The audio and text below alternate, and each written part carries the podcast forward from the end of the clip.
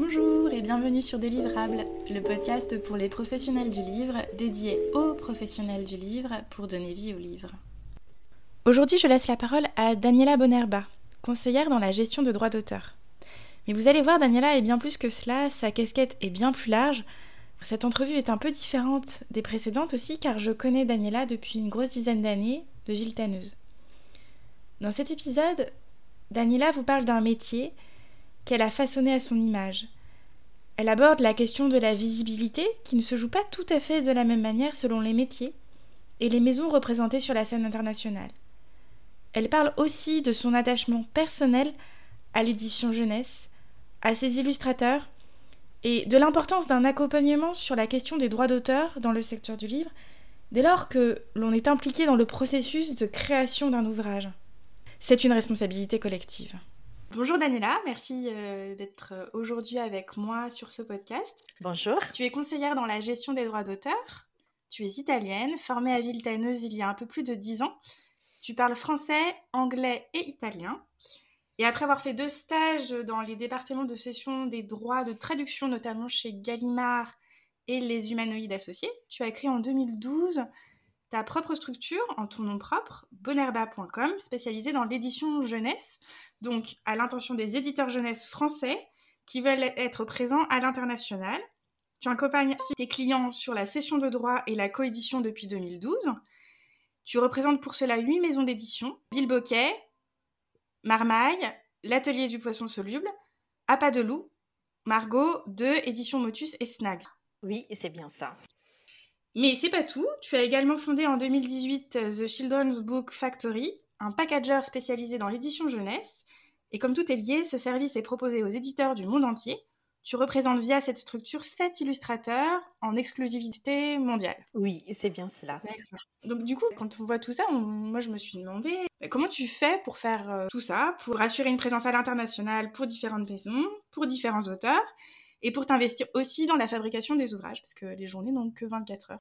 Il y a effectivement les outils qu'on utilise qui aujourd'hui sont très performants et qui nous aident. Il y a la possibilité d'utiliser des sites internet pour nos catalogues et aussi des bases de données qui nous permettent de suivre tout ce qui se passe avec la totalité des clients. Et en plus de, de cela, il faudrait aussi dire que en tant que consultant dans l'édition, je travaille avec des maisons d'édition qui sont de taille petites, des fois moyennes, et ce qui fait que si je compare mon, appelons-le, département de session de droit de traduction à l'international, en fait, il peut être et qui peut se considérer même comme structure inférieure à, un, grand département d'une grosse société. Je, fais un exemple concret pour donner l'idée.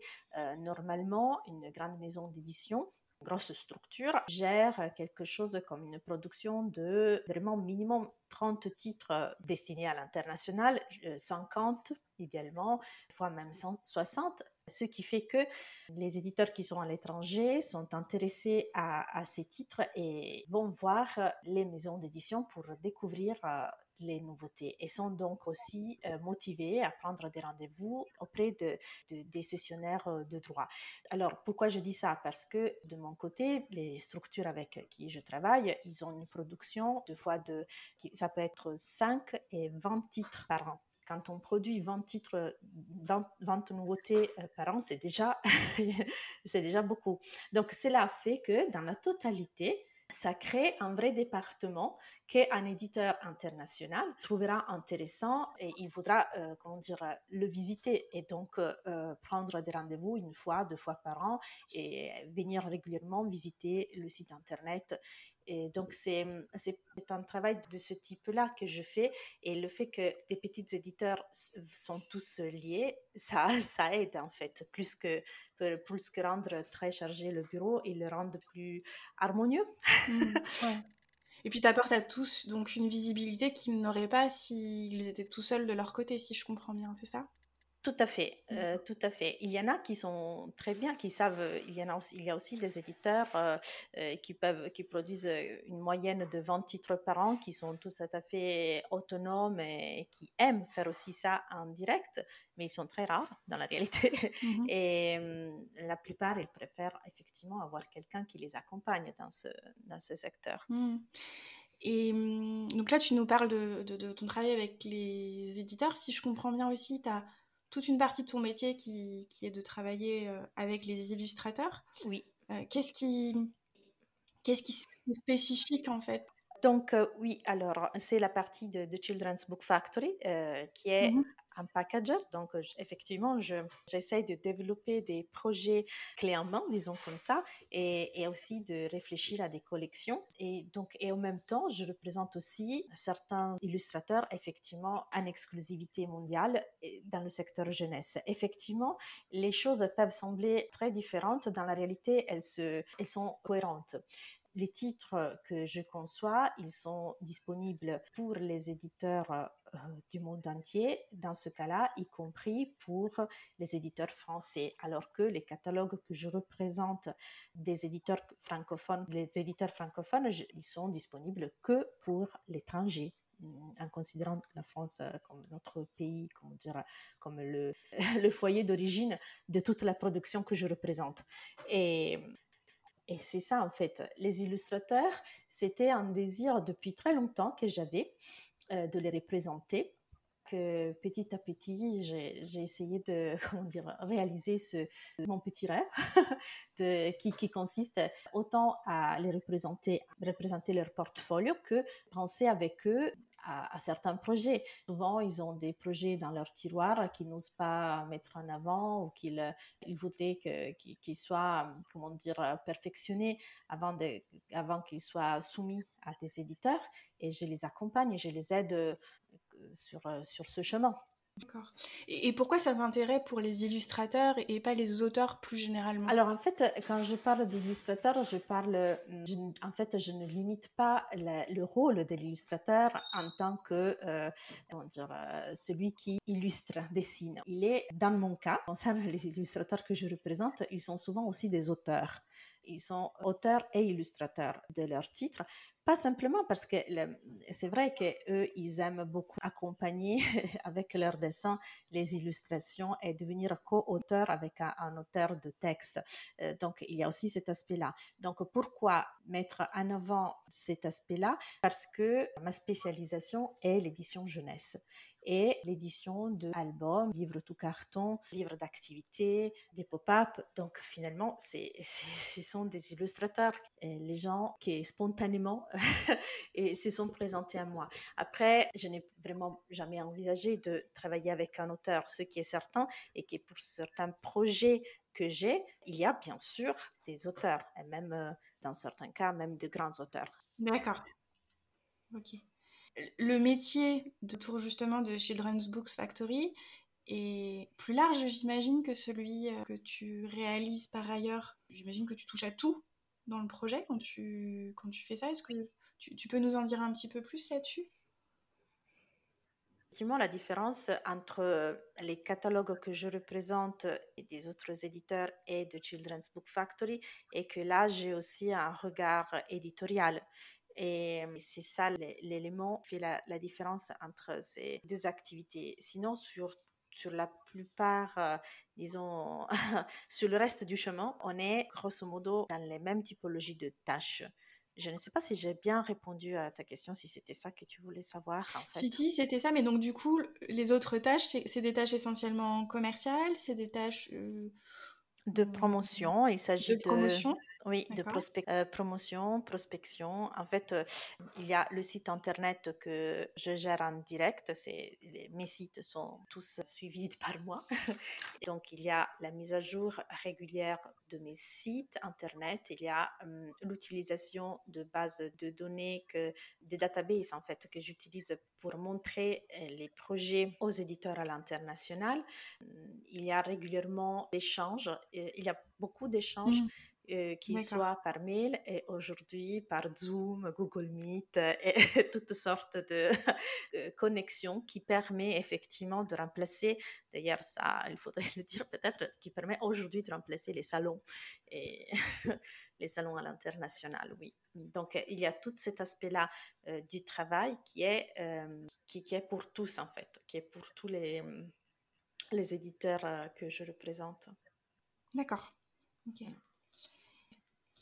Euh, est-ce qu'il t'arrive de céder les droits avant la fabrication de l'ouvrage, voire parfois même avant sa rédaction mhm. Comment comment t'interviens dans ces projets qui, qui sont quand même parfois assez complexes ou tu, tu donnais des exemples euh, sur le volet livre jeunesse quand c'est des pop-up, quand c'est des choses quand même assez compliquées à fabriquer euh, comment, comment ça concrètement ça, ça fonctionne pour, pour promouvoir l'ouvrage pour Est-ce que voilà, le degré d'avancement est toujours le même en fait? C'était un peu ça le sens de la question ça peut être effectivement varié. Euh, en travaillant dans la jeunesse, il y a une compétence qu'il faut avoir et que, par exemple, en travaillant dans, dans la littérature, euh, elle n'est pas nécessaire et, et, consiste dans la coordination, dans le, des coéditions internationales je pense que c'est peut-être ça que tu pensais, quand il y a effectivement des, des livres dont euh, l'ingénierie papier ou les découpes nécessitent une production à mmh plusieurs, plusieurs éditeurs, alors effectivement, il faut coordonner un peu, imaginons une session sur, je sais pas, je dis du n'importe quoi, cinq langues, imaginons, alors il y aura cinq éditeurs internationaux plus mmh l'éditeur d'origine de langue française qui pourra être ou pas à l'intérieur de cette production. Et donc, ça sera donc non plus 5, mais 6 si, lui aussi en fait partie. Et il s'agit de coordonner en fait euh, les différentes maisons d'édition, ce qui signifie les différents graphistes qui sont dans les maisons d'édition et l'imprimeur. Et puis après aussi mmh euh, gérer la livraison des différents tirages par éditeur. Et donc, dans ce cas-là, il faut savoir euh, coordonner aussi tout ça. Et il y a des fois, oui, c'est bien, euh, il m'est arrivé des fois que j'ai monté une coédition avant le, premier tirage de l'édition française. Ça, ça peut arriver.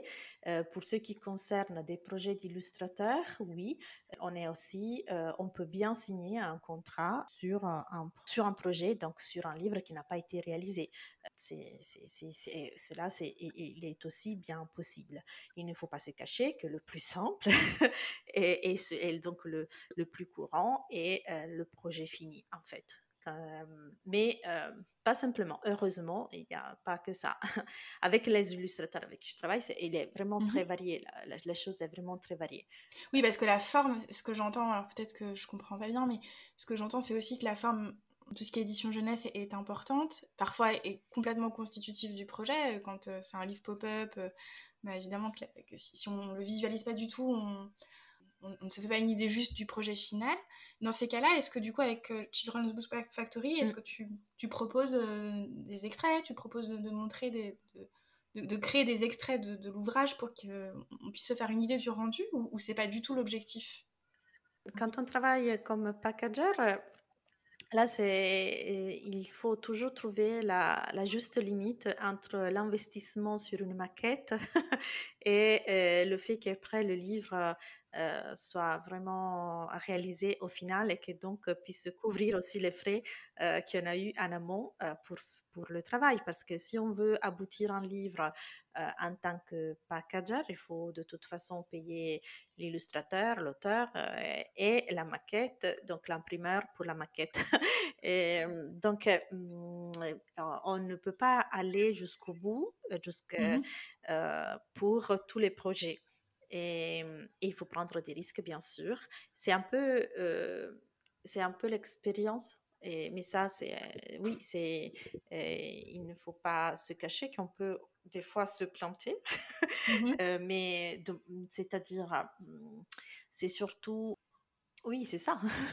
des fois, on peut on peut comme d'ailleurs ferait un éditeur, on pourrait viser sur un projet sur, le sur lequel on y croit beaucoup et le retour n'est pas forcément ce, celui attendu. On s'attendait mmh. bien, c'est moins que, que comment dire, euh, sous certains, d'un certain côté, il est moins risqué que euh, celui d'un, euh, que le travail d'un, d'un éditeur qui, qui, qui imprime un certain nombre d'exemplaires et puis après à, faire, à, faire, aussi avec la distribution, la mmh diffusion et, et, donc le, livre finit en librairie avec un grand tirage. Ce n'est pas le même, le même enjeu, bien sûr, mais quand même, le, comment dire, T'engages des coûts que tu n'es pas sûr toujours de pouvoir récupérer, si je comprends bien. Euh, oui, alors oui, tout à fait. Alors plus j'avance, et, plus j'ai appris à mieux maîtriser la partie risque de ce côté-là. Et mais c'est vrai que mmh, surtout sur des gros projets de pop-up, il y a ce petit risque. Est-ce que c'est ce travail, c'est le même, quel que soit ton interlocuteur, que tu travailles avec un illustrateur, que tu travailles avec un petit éditeur ou avec un plus gros éditeur? Oui, tout à fait. Oui, c'est le même? Tu, dirais que tu es dans, dans, une démarche B2B, la même, quel que soit ton interlocuteur? Tout à fait. Alors, ça, c'est mon approche. Après, on pourrait être un peu plus provocateur et dire et se poser la question est-ce que quand on a affaire avec un illustrateur, est-ce que l'illustrateur a vraiment conscience que lui, il est dans, ce, dans cette situation? Là, je ne suis pas sûre que tout le temps soit comme ça. Mmh. Mmh D'accord parce qu'il il connaît un petit peu moins le, fonctionnement de hum, création, d'achat et de vente d'ouvrages ou parce qu'il se, il se met plus lui-même dans une démarche B2C peut-être? Oui, tu as bien saisi ce que je voulais dire. Non, mais pas que lui. Hein. Il y a, sans qu'il y a vraiment, disons, une vraie conscience dans tout ce qu'on fait des fois. Je pense qu'il y a toujours un esprit de bienveillance et de vrai, euh, qu'on croit vraiment à ce qu'on fait et qu'on le fait pour le bien. Ceci dit, hum, ça peut être une attitude qui, fait partie des, des habitudes, de ce qui est un peu dans les habitudes de tous. Donc, ce n'est pas une responsabilité d'une part ou de l'autre. Et je pense que c'est une responsabilité commune de tous c'est-à-dire des éditeurs et des auteurs illustrateurs, qui, qui fait qu'on on peut être aussi, sans le vouloir, mettre en place un comportement plus B2C plutôt que B2B dans cette relation qui est une relation aussi d'amour, hein mais, mais des fois, on oublie cet aspect. bien sûr, il y en a, hein, il y en a d'auteurs, il y a des illustrateurs qui, qui, ne, qui sont parfaitement capables de gérer tout ça très bien en autonomie et qui savent très bien ce qu'ils font tout le temps Et mais est-ce que c'est la majorité des auteurs illustrateurs? Là, je ne suis pas trop certaine. D'accord. Et du coup, quelles sont les différences entre cette démarche B2B et B2C Est-ce qu'il y a la question du temps? Est-ce que c'est une question Tu parlais d'une position aussi là de l'illustrateur qui ne se positionne pas toujours comme d'égal à égal avec, avec l'éditeur, c'est une responsabilité collective avec l'éditeur. Est-ce que est-ce qu'il y a d'autres aspects que tu, que tu vois immédiatement qui différencie cette démarche B2B, B2C hum, Sûrement, la, euh, la, différence entre hum, la plus évidente et bien sûr la, le fait qu'il puisse y avoir un côté impulsif. D'accord. Et le côté impulsif, c'est sûrement euh, à la base euh, du... Non, peut-être pas que ça, mais quand même, il y a... Il est clairement... il fait partie du B2C. D'accord. dans le, de plus en plus, dans les démarches marketing de B2B, on utilise aussi des instruments qui sont typiques, disons, du B2C, mmh mais il faut toujours prendre ça avec beaucoup de délicatesse parce qu'il y a la question d'une vraie réflexion autour d'une table, d'une équipe qui, qui parle mmh aussi avec les commerciaux et donc un peu toute la chaîne de l'édition à l'intérieur de la maison d'édition et de la structure dans laquelle on appartient. Et tout ça, quand on a une session entre deux maisons d'édition, là, on est très clair, on est mmh dans un B2B, on n'a aucun doute sur, sur, cette, sur ce point. Et il, y a deux sociétés, en fait, qui se, qui se parlent avec leur structure derrière. Alors que quand on a un auteur, techniquement, on parle mmh avec deux structures. Il n'y a, a pas personne individuelle, même l'illustrateur et l'auteur en statut. et, souvent, ça, ça, correspond à un micro-entrepreneur, en fait, euh, ou un auto-entrepreneur, grosso modo. Ce que je voulais dire est que théoriquement, donc oui, eux aussi, ils sont une structure et, il y a deux structures qui se parlent. Donc, euh, à la base, ça devrait être ça. Après, est-ce que vraiment, quand on parle avec un auteur, on s'adresse, on a vraiment l'impression qu'on s'adresse à une structure? Et est-ce que vraiment l'auteur a bon et agit comme une structure? Par exemple, les contrats qui sont souvent utilisés dans, dans l'édition, dans ce secteur, sont toujours les contrats de l'éditeur. Est-ce que dans un marché international, quand on fait une vente, mmh quel est le contrat qui d'habitude est utilisé? Il y a toujours bien sûr un rapport de force, mais c'est toujours le contrat de celui qui vend, qui fait la cession. Alors, quelle est la typologie de contrat et quel est le contrat qui est utilisé d'habitude entre une maison d'édition et un auteur illustrateur? Alors là, ah je sais. Voilà. effectivement, l'exemple est très intéressant parce que là, on voit bien la, nature du déséquilibre. Puisque le vendeur, celui qui cède, est le premier créateur, et puis c'est pas forcément celui qui se sent en situation de, force dans l'échange, en tout cas. Donc ça, ça inverse complètement le rapport. Ok, je comprends bien l'exemple. Oui, c'est un exemple. Après, je ne suis pas en train de dire qu'il faut révolutionner tout le monde de l'édition, parce qu'il y a des accords faits entre hum, les, les auteurs, illustrateurs et le syndicat national de l'édition qui, effectivement, sur beaucoup, beaucoup de points, est hum, tout à fait rassurant. Donc, les relations de la plupart des maisons d'édition ici en France, et je parle ici en France parce qu'à l'international, ce n'est pas comme ça pour pas dans tous les pays. Et ici en France, heureusement, les auteurs et les illustrateurs sont bien protégés par la loi et mmh. la plupart des éditeurs font vraiment attention à tout ça. Ce qui fait que les contrats qu'on signe la plupart des fois sont vraiment justes, corrects pour tout le monde. Après, voilà, l'exemple que j'ai fait, ça montre bien quel est le rapport de force. Ton travail qui consiste à échanger avec des professionnels du monde entier. Mmh. Alors, on mmh parlait tout à l'heure, de moi, ce que je percevais comme une difficulté de, de, faire tout ça, de travailler sur, dans deux entreprises différentes. Oui. On n'a pas parlé de l'envergure géographique, mmh mais comment tu fais pour être présente, pour proposer tes projets à l'international sur tous les marchés mondiaux? Il y a certains pays dans lesquels euh, je collabore avec des subagents qui montrent euh, les catalogues que je représente à tous les éditeurs de leur pays. Et donc, euh, il y a d'autres pays dans lesquels je travaille en direct. Il s'agit chaque... maintenant qu'il n'y a pas les salons, il s'agit aussi de, prendre régulièrement des, rendez-vous en ligne pour montrer les catalogues et, prendre des, et faire des vrais rendez-vous. Puis il y a les, bien sûr les newsletters et, et, puis il y a des prospections un peu plus mmh, pointues par euh, éditeur international.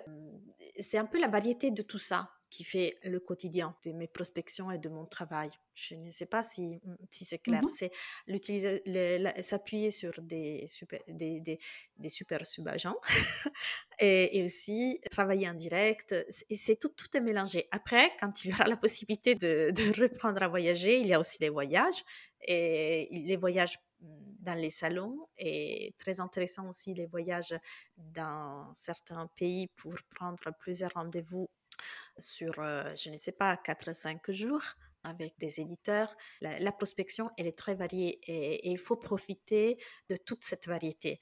Pour moi, la logique de la prospection est très importante. Il y a mmh, de ce côté-là, par exemple, travailler en indépendant et travailler à l'intérieur d'une grosse structure, il y a aussi une différence. C'est-à-dire que les éditeurs avec qui je travaille, je dois vraiment les prospecter parce qu'ils sont tout petits. Alors, pour qu'ils puissent vraiment entrer dans le jeu et être aperçus, avoir la même visibilité qu'un grand éditeur, chose qui est vraiment faisable aujourd'hui avec tous les moyens qu'on a, il faut que en fait je génère cette, cette prospection. Alors que dans, un, dans une grande maison d'édition, il y a aussi la notoriété de la maison d'édition en tant que telle qui créera un peu indirectement cette prospection. Oui, tu veux dire que là, il faut vraiment aller vers les autres et pas forcément attendre que, que l'éditeur pourrait acheter vienne. Ouais, je comprends. Oui. On, revient, on en revient à la question de la visibilité par laquelle tu as commencé tout à l'heure, en fait. C'est c'est le gros défi de ces plus petites structures, de, gagner en visibilité. Oui. Et hum, dirais-tu que ton métier est plutôt du côté de la production ou de la commercialisation? C'est bon, la, plus de la partie commerciale. Euh, c'est-à-dire, hum, le métier en tant que tel de consultant et d'agent n'est pas vraiment aperçu comme commercial. Mais hum, il y a une grosse partie qui est liée effectivement à la négociation. C'est ça. Donc, euh, je pense que si je devais choisir un mot pour englober tout, j'utilisais le mot négociation, qui n'est non plus vraiment que commercial. Ce n'est pas forcément. La négociation est aussi commerciale, mais elle n'est pas que ça. Oui, c'est-à-dire que si tu si tu connais pas bien le métier de l'éditeur, que tu connais pas bien son son contenu, ce qu'il propose comme projet, euh, la négociation peut pas non plus euh, aller dans le sens. Donc ça aussi, ça, ça, penche aussi en partie vers la production, si je comprends bien. Non Oui, oui, oui, oui, oui. Tu es obligé de bien connaître les catalogues, forcément. Ouais. Si, je, si je dois imaginer à, quelque chose qui peut représenter le travail de, consultant et agent, c'est aussi, aussi son côté de caméléon. Mmh. Parce que, en fait, je, je sens d'adhérer un peu à la, à la politique éditoriale de tous les éditeurs que je représente. Ce qui signifie que je suis un peu un caméléon, en fait. Bien sûr. Et donc, du coup, si je te suis bien, dire que tu es agent de droit, c'est un peu réducteur, c'est pas que ça ton métier. C'est. Mmh, je pense que de plus en plus, c'est un travail de consultant ce qu'on fait en fait. Mmh. D'accord. Mmh Parce que on intervient sur plusieurs aspects.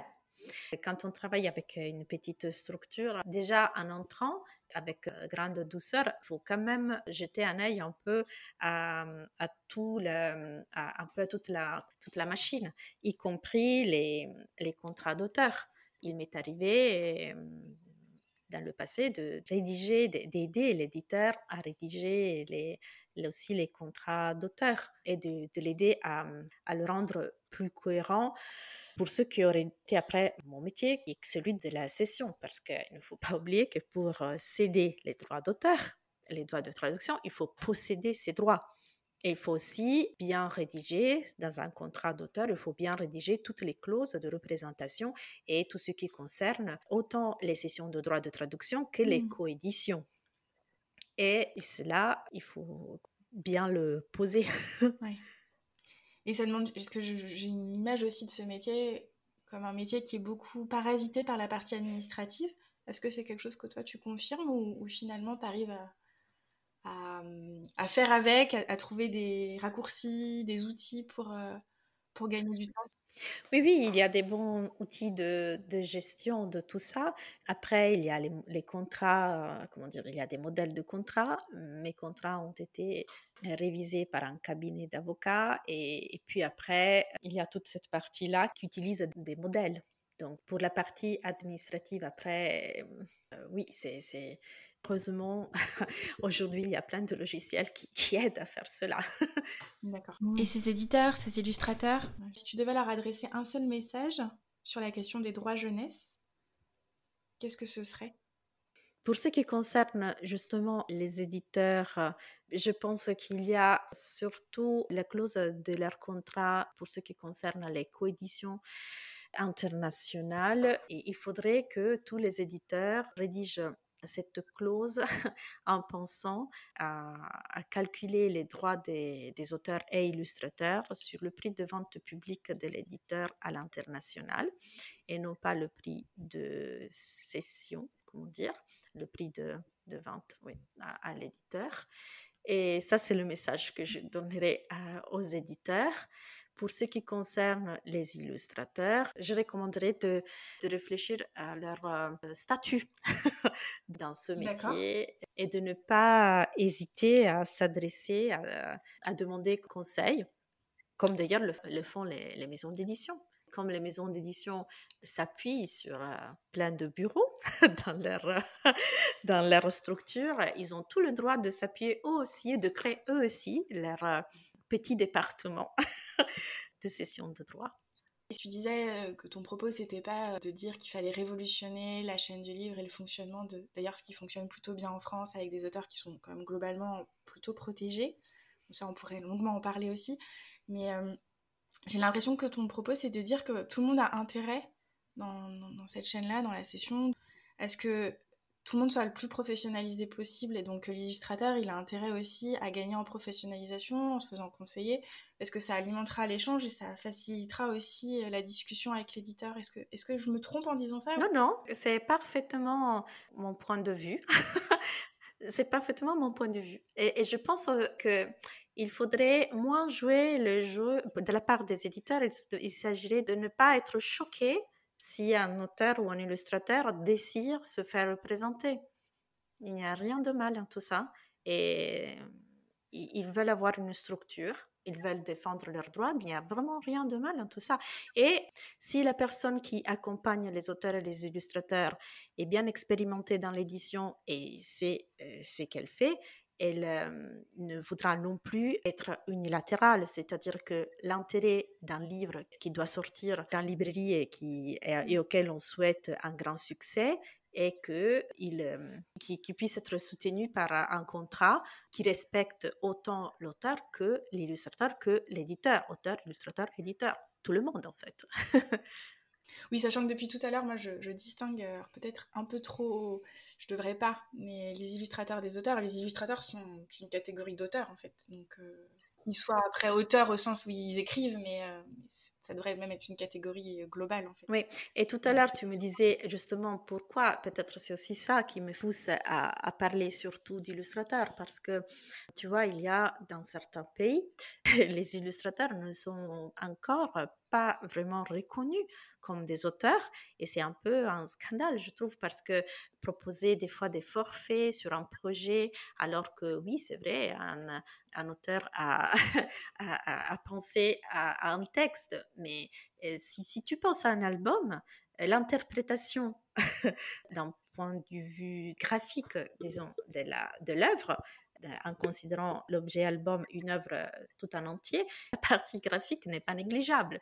Et d'ailleurs, euh, ils sont des auteurs à part entière. Ça, ça je le sens. Mmh, je comprends. J'avais envie de conclure, je, le fais souvent, euh, cet épisode sur plutôt sur toi, plus précisément. Si tu devais retenir une grande réussite de ton, de ton parcours dans la session de droit, qu'est-ce que, qu'est-ce que ce serait? Je suis vraiment très heureuse d'avoir permis, d'avoir permis aux éditions Amatera de débuter et de se confirmer dans le marché international. Sinon, pour ce qui concerne le présent, j'ai adoré le travail que Dominique Alipiniewska a fait avec euh, le Munch Museum mhm. pour un livre d'activité sur euh, Munch et, et pour euh, une, une, illustratrice que j'ai commencé à représenter l'année dernière Nina Massina. On vient de terminer un album euh, avec euh, David Grossman. D'accord. Est-ce que, juste en, deux mots de plus, est-ce que ces deux projets-là que tu évoques, euh, pour le MOOC ou pour l'illustratrice que tu viens de citer, est-ce que tu peux juste nous en dire un petit peu plus sur les, sur les projets? Pour euh, ce qui concerne Just Like Munch, c'est, euh, un livre d'activité et Dominika Lipiniewska a travaillé en direct avec le Munch Museum qui a sorti le livre en plusieurs langues et qui travaillera en direct avec plusieurs langues, dont le mhm. français. Et pour ce qui concerne, pour ce qui concerne le travail qui, qui a été fait entre Nina Massina et David Grossman, le titre en anglais est Every Wrinkle Has a Story. Le livre est euh, disponible pour le marché français. Il a été actuellement cédé seulement en Italie et il sortira bientôt par Mondadori. Pour bien sûr David Grossman, on a travaillé euh, avec une très belle collaboration avec Deborah Harris, qui est l'agent de David Grossman. Et s'il y a des éditeurs français qui nous écoutent, ils peuvent, ils peuvent contacter euh, Deborah Harris parce qu'on a décidé de mmh collaborer ensemble et de coordonner le contrat de ce projet. D'accord. Est-ce qu'il y a un livre qui a particulièrement marqué ta vie Il y en a plusieurs et vraiment je ne sais pas lequel choisir. le plus récent le plus récent. Ok, alors le plus récent, c'est lié à, à, ma passion pour la méditation. Et c'est donc un livre qui considère la, la méditation sous un angle laïque et Où tu vas tuer de John Kabat-Zinn. Mhm. Il, il accompagne les gens à la, à la, sur une pleine conscience de soi. D'accord. C'est un livre que tu as lu, qui a développé ton goût pour la méditation ou tu avais déjà ce goût-là? Oui, oui, non, j'avais déjà ce goût-là et j'avais envie de reprendre, surtout ces derniers temps, avec tout ce qui se passe autour du Covid. J'avais bien envie de, comment dire, de, de reprendre ça et, et je suis, je suis tombée sur ce livre que j'ai trouvé assez de facile accès et assez simple. Pour moi, c'est une espèce de façon pour réfléchir et, et, réfléchir les choses, réfléchir et réfléchir aussi un peu. D'accord, parfait. Bah, merci beaucoup pour ton temps, pour tes explications, ta patience. Merci à toi. Au plaisir d'échanger et à bientôt. Je vous donne rendez-vous jeudi prochain pour poursuivre cette réflexion. Retrouvez Délivrables, le podcast dédié aux professionnels du livre, dans les semaines et mois qui viennent, tous les jeudis, pour parler cycle de vie du livre, questions, transmission et réponses dédiées pour que vivent les livres dans toute leur diversité. Lire, écouter, parler et échanger. Je vous parlerai de situations concrètes. À chaque fois, vous trouverez sur le site www.delivrable.com des notes de l'épisode vous pouvez dès aujourd'hui suivre son actualité sur Instagram et LinkedIn sous l'identifiant délivrable. Attention, sans et. Et surtout, n'hésitez pas à partager ces podcasts à vos collègues si vous pensez qu'ils peuvent leur être utiles. À bientôt